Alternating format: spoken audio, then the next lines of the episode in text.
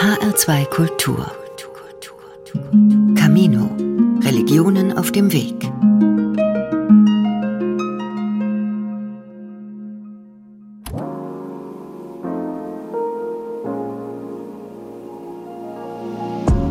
Samstagnachmittag. Ein Gemeindesaal in Frankfurt. Vier große Tische sind aufgebaut. An einer Garderobe hängen lilafarbene Schürzen. Die Vorbereitungen sind in vollem Gange. Zwei junge Frauen verteilen an den Tischgruppen Schneidebretter, Messer und Rührschüsseln, Eierkartons und Salatköpfe. Hier findet heute ein Kochevent des Vereins über den Tellerrand statt. Etwa 50 Interessierte haben sich dafür angemeldet. Sie kommen aus Mexiko und Chile, Italien und Syrien oder aus China und der Ukraine. Pamela Lieb ist für den Ablauf verantwortlich. Also es ist bunt gemischt. Es gibt natürlich spezifische Zielgruppen, die wir ansprechen wollen. Menschen mit Fluchterfahrungen, Menschen mit Migrationserfahrung, aber natürlich genauso Einheimische, die dazukommen, sodass eine Begegnung stattfinden kann. Also uns ist der Mix sehr wichtig. Begegnungen schaffen durch gemeinsames Kochen und Essen unabhängig von Alter, Herkunft, sozialer Schicht. Darum geht es in der Arbeit von Über den Tellerrand. Es ist ja nicht bloß die Nahrungsaufnahme, sondern dahinter steckt wirklich viel, was das soziale Gefüge angeht, was Werte angeht. Ich glaube, auch bei Kleinkindern kann man davon reden, dass so eine Art erste Sprache das Essen ist. Menschen lernen über das Essen, was kommt auf den Tisch, welche Werte werden vermittelt, ähm, was ist kulturell dann auch, was wird in der Kultur gegessen. Liebe geht durch den Magen. Essen bestimmt einen großen Teil unseres Lebens. Das Picknick im Park, ganz ungezwungen und fröhlich. Ein feines Dinner mit mehreren Gängen, durchdachter Menüfolge, strengem Dresscode. Die üppig gedeckte Festtafel, an der bis tief in die Nacht geschmaust wird. Ob Geburtstagsfeier, Mittagspause mit Kolleginnen in der Kantine, der Staatsbesuch, ein vertrauliches Tête-à-Tête aus ganz unterschiedlichen Anlässen, kommen Menschen für Mahlzeiten zusammen, überall auf der Welt. Meist folgt eine Mahlzeit einer eigenen Dramaturgie. Sie prägt das Verhalten der jeweiligen Tischgemeinschaft. Viel kann davon abhängen. Die große Liebe entsteht.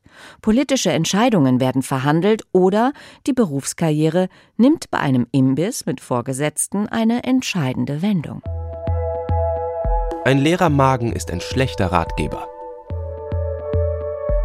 Ein Essen in Gesellschaft lässt soziale Beziehungen entstehen und Vertrauen wachsen, bringt Gespräche in Gang, stiftet Identität, kann ein Statement sein, Hierarchien festigen oder aufbrechen. Menschen sowohl einen als auch voneinander abgrenzen. Es kann eine Flucht aus dem Alltag sein oder genau diesem eine Struktur geben. Für die Gäste nur das Beste. Das Tafelsilber wird poliert, die Tischdecke gestärkt, das gute Geschirr hervorgeholt oder spontan eine Nachricht an die Clique verschickt und der Pizzaservice angerufen. So oder so bedeutet Gastgeber sein immer eine gewisse Planung, Organisation, Aufwand. Braten, Pizza oder Pasta. Wer isst kein Fleisch? Hat jemand eine Allergie? Reichen die Gläser? Können Cousine und Neffe nebeneinander sitzen, ohne dass es Streit gibt? Der Lohn für die Mühe? Vorfreude, Genuss, schöne Momente, anregende Gesellschaft. Auch im religiösen Kontext hat Speisen in Gemeinschaft eine große Bedeutung. Stefanie Brauer-Noss, Pfarrerin in Frankfurt-Bornheim, verweist auf die vielfältigen Beispiele in der Bibel. Diese ganzen Essgeschichten, die wir im Ersten oder im Alten Testament haben, wo Menschen zusammenkommen, die sich nicht kennen und das erste Mal das Brot miteinander teilen oder wirklich zu Festmahlen zusammensitzen, um Freundschaft, um Gastfreundschaft miteinander zu zelebrieren. Das sind die ganzen biblischen Geschichten und damit habe ich schon gesagt, auch ein Teil der jüdischen Kultur, die das Essen noch einmal viel zentraler in ihren Ritualen und in ihren Festen integriert hat, als wir das im Christentum getan haben. Speis und Trank nimmt in allen Weltreligionen einen hohen Wert ein. Es gibt den Wechsel aus Verzicht und Genuss. Es gibt Opferfeste und Fastenzeiten. Es gibt Geh- und Verbote. Judentum und Islam kennen Gesetze über bestimmte Lebensmittel. Das hebräische Koscher und das arabische Halal beschreiben reine oder erlaubte Speisen. Vorschriften, die sowohl für die eigene Religion identitätsstiftend sind, als auch gegenüber anderen abgrenzen. Und es gibt religiöse Rituale, zum Beispiel das Abendmahl, die Eucharistiefeier im Christentum. Das letzte Abendmahl, wie wir es nennen, das Jesus mit seinen Freunden dort in Jerusalem hatte, war ja ein großes Festmahl, ein Sedermahl anlässlich des Pessachfestes, wo viel geredet wurde, wo es alles Mögliche an Essen gab und nicht nur Brot und Wein. In der christlichen Tradition ist am Ende nur noch dieses Brot und dieser Wein oder oft heute der Traubensaft übergeblieben als symbolische Erinnerung daran. Das Abendmahl als Erinnerung an Jesus und an sein Wirken, an das Essen kurz vor seinem Tod in Gesellschaft der zwölf Apostel. Ein religiöses Ritual, das Vergangenheit, Gegenwart und Zukunft miteinander verknüpft und als Begegnung mit Gott verstanden wird. Und es ist zugleich ein Vorwegnehmen des großen Mahls, auf das wir hoffen, dass es in der Ewigkeit, also am Ende der unserer Zeit, stattfinden wird bei Gott, an dem wieder alle an diesem großen Tisch zusammensitzen, alle, deren Plätze gerade in unserem Leben vielleicht frei sind, weil sie einfach schon von uns gegangen sind. Und dass es aber diesen Tisch bei Gott wiedergeben wird und dass wir uns dort alle wieder treffen, wie vielleicht einmal in unserem Leben zuvor. Das Teilen von Brot und Wein unter Gleichgesinnten, eine zentrale Szene, mit der sich Menschen auf der ganzen Welt identifizieren. Das Abendmahl schafft Verbundenheit unter den Gläubigen und es verdeutlicht, ich bin nicht allein. Wir kennen ja schon Geschichten aus der Bibel, wo es genau um diesen Konflikt geht, dass plötzlich sehr unterschiedliche Schichten und sehr unterschiedliche berufliche und existenzielle Erfahrungen beim Abendmahl in den Häusern zusammenkommen. Und ich glaube, diesen Aspekt, den haben wir auch 2000 Jahre später immer noch so dass gerade im Gottesdienst sehr, sehr unterschiedliche Leute zusammenkommen und gemeinsam dort stehen und Brot und Wein miteinander teilen. Daneben sind persönliche Ereignisse wie Taufe, Hochzeit, Konfirmation oder Firmung meist mit einem besonderen Essen verbunden, und im Anschluss einer Beerdigung trifft man sich zum Leichenschmaus. Ich als Pfarrerin finde diesen Leichenschmaus großartig weil es ist der Übergang von der Ohnmacht, von der Traurigkeit zurück in das Leben. Dass sich ein ganzes Dorf trifft, um Trauernde zu unterstützen, gemeinsam Speisen zuzubereiten und dann auch zusammen zu essen. Auf dem Land sei das selbstverständlich, erzählt Stefanie Brauer-Noss. In der Stadt ist das weniger so. Ganz viele Beerdigungen haben nicht mehr dieses Zusammenkommen im Anschluss an eine Trauerfeier, schon gar nicht mit allen, die an der Trauerfeier teilgenommen haben. Natürlich spielen da finanzielle Gründe und dass wir einfach keine Orte haben in der Stadt, wo man sich so einfach treffen kann, ohne dass es viel Geld kostet. Immer wieder erlebt die Theologin, dass Hinterbliebene dieses Zusammenkommen nach einer Beerdigung ablehnen. Doch sie betont, das ist total wichtig, sich gegenseitig auch bei diesem Malen, wo es dann auch wirklich um Stärkung geht nach einem anstrengenden Tag, weil das immer auch körperlich anstrengend ist, aber auch in dieser Gemeinschaft des nochmal Erinnerns und weißt du noch, wie es damals war, sich auch in ihrer Trauer zu stärken. Jana Rückert-John ist Professorin an der Hochschule Fulda und beschäftigt sich mit der Bedeutung von Mahlzeiten in der Gesellschaft. Wenn man dann in Gemeinschaft tritt, dann hat es eben ganz klare und starke sozialisierende Momente. Ne? Also äh, mit wem sitze ich am Tisch? Was essen wir? Worüber sprechen wir? Sich dann am anderen zu orientieren. Wie isst man die Speise? Isst man jetzt mit Fingern oder nimmt man das Besteck? Oder mit Stäbchen? Im Schneidersitz auf dem Boden. Männer, Frauen und Kinder getrennt voneinander? Kulturen unterscheiden sich voneinander in ihren Essgewohnheiten durch besondere Lebensmittel, spezielle Gewürze oder eigene Zubereitungsarten. Eine gemeinsame Mahlzeit sagt viel aus über eine jeweilige Gesellschaft, über ihre Traditionen und Konventionen. Gerade sitzen. Nicht mit vollem Mund sprechen. linke Hand an den Tellerrand. Man fängt erst an, wenn alle anfangen. Es wird gegessen, was auf den Tisch kommt. Solange du die Füße unter meinen Tisch stellst. Manche der starren Regeln mögen längst überholt sein. Heute geht es am Familientisch meist gelassener zu. Doch nach wie vor ist es ein Ort, an dem Erziehung stattfindet.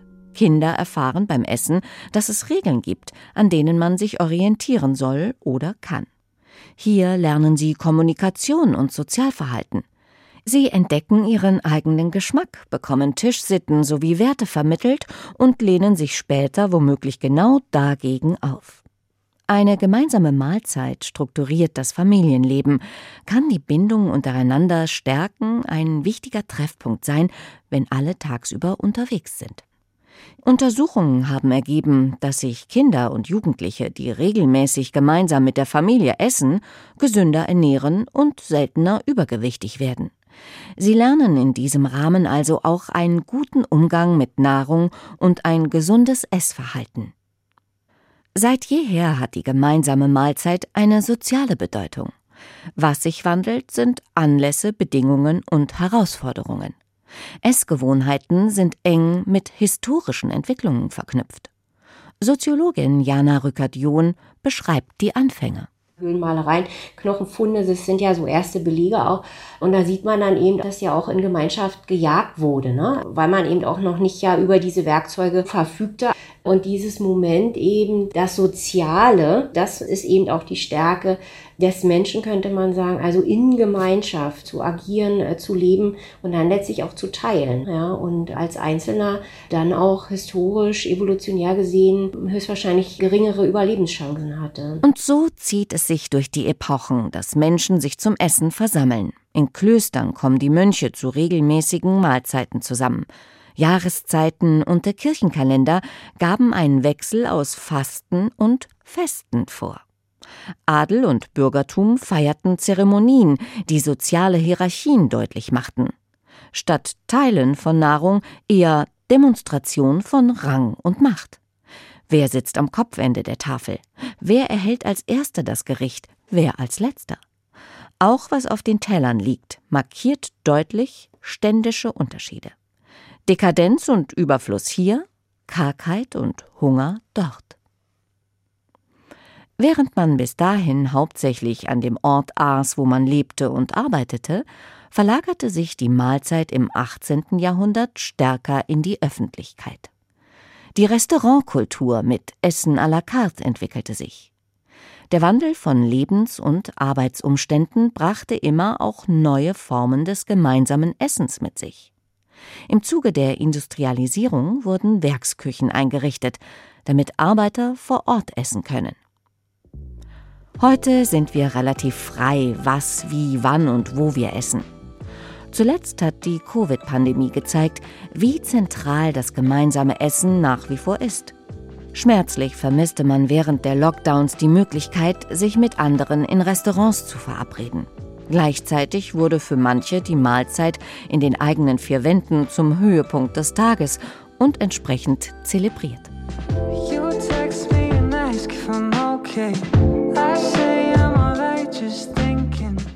In den vergangenen Jahren ist eine weitere Entwicklung zu beobachten, die sich auf unser Essverhalten auswirkt. Die Zahl der Single-Haushalte wächst. Und als Folge der Corona-Zeit arbeiten viele Menschen weiterhin im Homeoffice, verlassen seltener ihr Zuhause.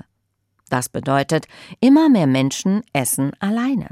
Die Mahlzeit als soziales, kommunikatives Erlebnis entfällt.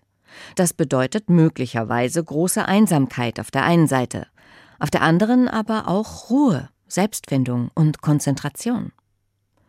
Soziologin Jana Rückert-John verweist auf die Gemeinschaftsverpflegung zum Beispiel in Mensen oder Kantinen und betont die Chancen, die darin stecken.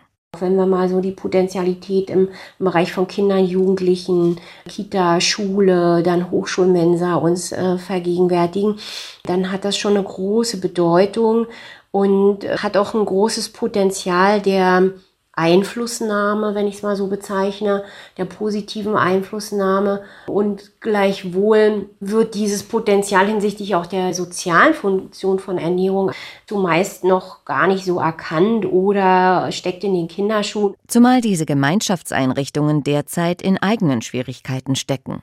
Kantinen und Mensen bleiben leer, denn Studium und Arbeit haben sich im Zuge der Corona-Pandemie stärker ins Digitale verlagert. Hinzu kommt ein großer Mangel an Arbeitskräften in der Gastronomie. Viele Einrichtungen und Lokale schließen oder müssen sich verkleinern. Sage mir, was du isst, und ich sage dir, wer du bist. Aktuelle Debatten rund um das Thema Essen zeigen, Ernährung ist politisch und hängt stark von Krisen und globalen Entwicklungen ab, etwa wenn infolge des Krieges in der Ukraine ein wichtiger Weizenlieferant ausfällt. Die Wertschöpfungskette ist verletzlich, ist vulnerabel. Wir sehen dann eben, dass bestimmte Dinge nicht mehr in den Regalen standen. Aber auch natürlich die ganz große Krise, die Klimakrise, wenn man so will, Klimawandel, ne, was eben auch anzeigt, immer stärker darüber nachzudenken, was essen wir eigentlich und wie verträglich ist das eben nicht nur für uns, sondern auch für den Planeten. Fragen nach sozialer Ungleichheit und ökologischen Aspekten, nach Moral und Verantwortung rücken stärker in den Fokus. Die Schokolade? Wurde sie fair produziert? Welche Folgen hat der Fleischkonsum? Was lässt den CO2-Abdruck verringern? Wie dem Klimawandel begegnen? Der kürzlich veröffentlichte Ernährungsreport der Bundesregierung zeigt, der Fleischkonsum in Deutschland sinkt. Nur noch jede oder jeder Fünfte verzehrt heutzutage täglich Fleisch- und Wurstwaren. 2022 war es noch jeder Vierte und 2015 war es in etwa jeder Dritte. Dabei wird die vermeintlich richtige Ernährungsweise kontrovers und emotional diskutiert. Eine Herausforderung für die Tischgemeinschaft. Gemeinschaft klingt immer so, wir sind uns da alle einig, aber Gemeinschaften im Plural muss man dann auch immer als Partikularitäten begreifen. Ne? Ähm, ja, also dass eine Gemeinschaft sich auch immer darüber definiert, über Exklusion und über Abgrenzung von anderen Gemeinschaften. Mahlzeiten verbinden also nicht nur. Sie können in manchen Fällen auch trennen. Etwa dann, wenn Ernährung zum Ausdruck einer bestimmten Haltung wird. Franziska ernährt sich vegan. Ihre Erfahrung ist, dass sich andere eine komplett pflanzliche Ernährung zunächst kaum vorstellen können. Entweder beim gemeinsamen Essen gehen oder auf der Arbeit oder in der Kantine. Und da gibt es häufig keine veganen Alternativen. Und dann denken sich die Leute bestimmt, oh, das muss ja voll schwierig sein, weil du kannst ja jetzt hier gar nichts essen. Während in meinem Alltag ich mir überhaupt keine Gedanken drüber machen muss. Ich mache es einfach so, dass ich an Orte gehe, in Restaurants, von denen ich weiß, da gibt es was für mich. Seit anderthalb Jahren verzichtet Franziska komplett auf tierische Produkte. Davor hat sie sich schon zwölf Jahre lang vegetarisch ernährt. Also es sind vor allem die tierethischen Gedanken dahinter. Ich habe mir einfach, während ich vegetarisch war, lange keine Gedanken gemacht oder habe es einfach verdrängt, wie problematisch zum Beispiel auch gerade die Milchindustrie ist und wie es den Tieren darin geht oder wenn es um Hühner und Eier geht. Bei Familienfeiern in größerer Runde ist es manchmal schwierig, erzählt sie. Meine Mutter war anfangs geschockt bis überrascht. Sie hatte sich zwar schon jetzt gut zwölf Jahre damit angefreundet, dass ich mich vegetarisch ernährt habe, was anfangs auch eine größere Umstellung gerade für sie war oder für meine Familie, weil man da schon sehr viel Fleisch isst. Eine ähnliche Erfahrung macht auch Alex. Er hat Zöliakie, also Glutenunverträglichkeit. Die Autoimmunkrankheit verlangt eine Ernährung, die strikt auf Getreide wie Weizen, Dinkel oder Roggen verzichtet. Alex weiß sehr genau, worauf er zu Hause achten muss, welche weiteren Nahrungsmittel neben Brot oder Nudeln auch Gluten enthalten. Aber. Das Problem ist eher spontan essen gehen. Mit Bekannten, mit Freunden unterwegs sind, was auf die Hand mitnehmen, Weihnachtsmarkt, sonst wo.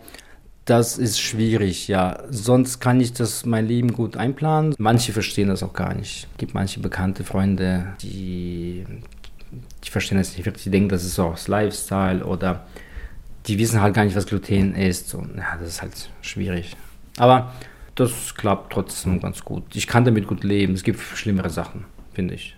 Als er vor einigen Jahren die Diagnose Zöliakie erhielt, musste er erst mal feststellen, gar nicht so leicht etwas frisch gebackenes ohne Gluten zu finden, das auch noch schmeckt. oder sorglos essen zu gehen. Und so kam ich auf die Idee, so eine Kaffeebar zu eröffnen für Zöliakie-Betroffene, für die Kunden, die Glutenunverträglichkeit haben oder auch auf Weizen direkt verzichten. Und ich wollte der Erste sein, der, der hier in Frankfurt sowas eröffnet. Ja, das habe ich auch geschafft. Ja. Seine Kaffeebar im Frankfurter Ostend ist gut besucht. Für Menschen mit Zöliakie ist Alex Café eine feste Adresse. Man tauscht sich aus unter Betroffenen. Einschränkungen in der Ernährung können also auch zu einer Art neuen Gemeinschaft führen.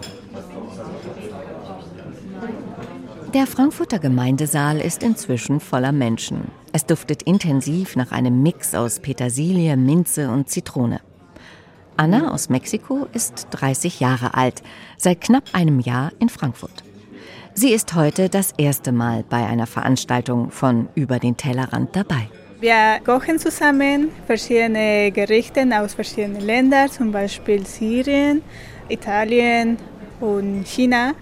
Und nach dem Kochen verbringen wir zusammen einen schönen Abend, wo wir uns unterhalten, kennenlernen und ja. Auf dem Plan steht Tabbouleh, arabischer Petersiliensalat, chinesische Dumplings, ein Bohnengericht aus Syrien und zum Nachtisch Tiramisu. Unabhängig von Sprach- oder Kochkenntnissen kann sich jeder beteiligen, erzählt Pamela Lieb vom Verein. Man hat kleine Erfolgserlebnisse und hat das Gefühl, einen Beitrag zu leisten. Egal, ob man jetzt irgendwie äh, schon groß angekommen ist in dem Land selber. Und hat dann zusammen auch so ein ja, Gemeinschaftsgefühl dadurch, dass man etwas gemeinsam kreiert hat und dann auch essen kann gemeinsam und sich freuen kann darüber. Schnell kommen die Teilnehmenden ins Gespräch. Wo kommst du her? Bist du schon lange in Frankfurt? Wo hast du gelernt, Zwiebeln so akkurat zu schneiden? Magst du Koriander? 2013 in Berlin gegründet, gibt es über den Tellerrand seit 2015 in Frankfurt und darüber hinaus in 39 weiteren Städten. Durch Rezepte, fremde Zutaten und Geschmäcker eine neue Kultur kennenlernen. Das ist das Konzept der Initiative. Und die Erfahrungen sind gut, berichtet Pamela Lieb. Die Teilnehmenden freuen sich total, dass Begegnung stattgefunden hat. Sie nehmen eine positive Energie mit. Ihnen wurde ohne Vorurteile begegnet. Sie hatten die Chance, ja, sich selbst zu partizipieren, selbst etwas beizutragen. Und natürlich nehmen sie leckere Rezeptideen mit. Hoffentlich einen gesättigten Magen. Essen steht für Genuss. Duft und Geschmack sind stark mit unseren Erinnerungen verknüpft. An Kindheit und Familie, an Heimat, an besondere Mahlzeiten in der Vergangenheit. Vertrautes Essen bedeutet Nähe, Zuwendung, Geborgenheit. Das erlebt auch Christiane Stangier. Zupackend fröhlich, den Menschen zugewandt, tritt sie auf. Sie arbeitet als Köchin in einem Hospiz in Baden-Baden. Dort bereitet sie zweimal in der Woche eine Mahlzeit zu, die sich Sterbende von ihr wünschen. Manchmal ist es so, dass einige, da sprudelt es heraus, die haben tolle Wünsche. Einfache Gerichte, es ist jetzt nicht Kaviar und Hummer, was dann kommt, es ist Hausmannskost. Den ersten Spargel im Frühjahr. Deftiges wie Kartoffelpüree und Blutwurst, frische Jakobsmuscheln als Erinnerung an eine besondere Zeit in den USA oder auch Außergewöhnliches wie eine badische Schneckensuppe. Eine Mischung aus bodenständiger Küche und Delikatessen. Ich glaube, für den Gast ist es ein Festmahl, weil genießen mit allen Sinnen. Das Auge ist natürlich immer mit, der Duft.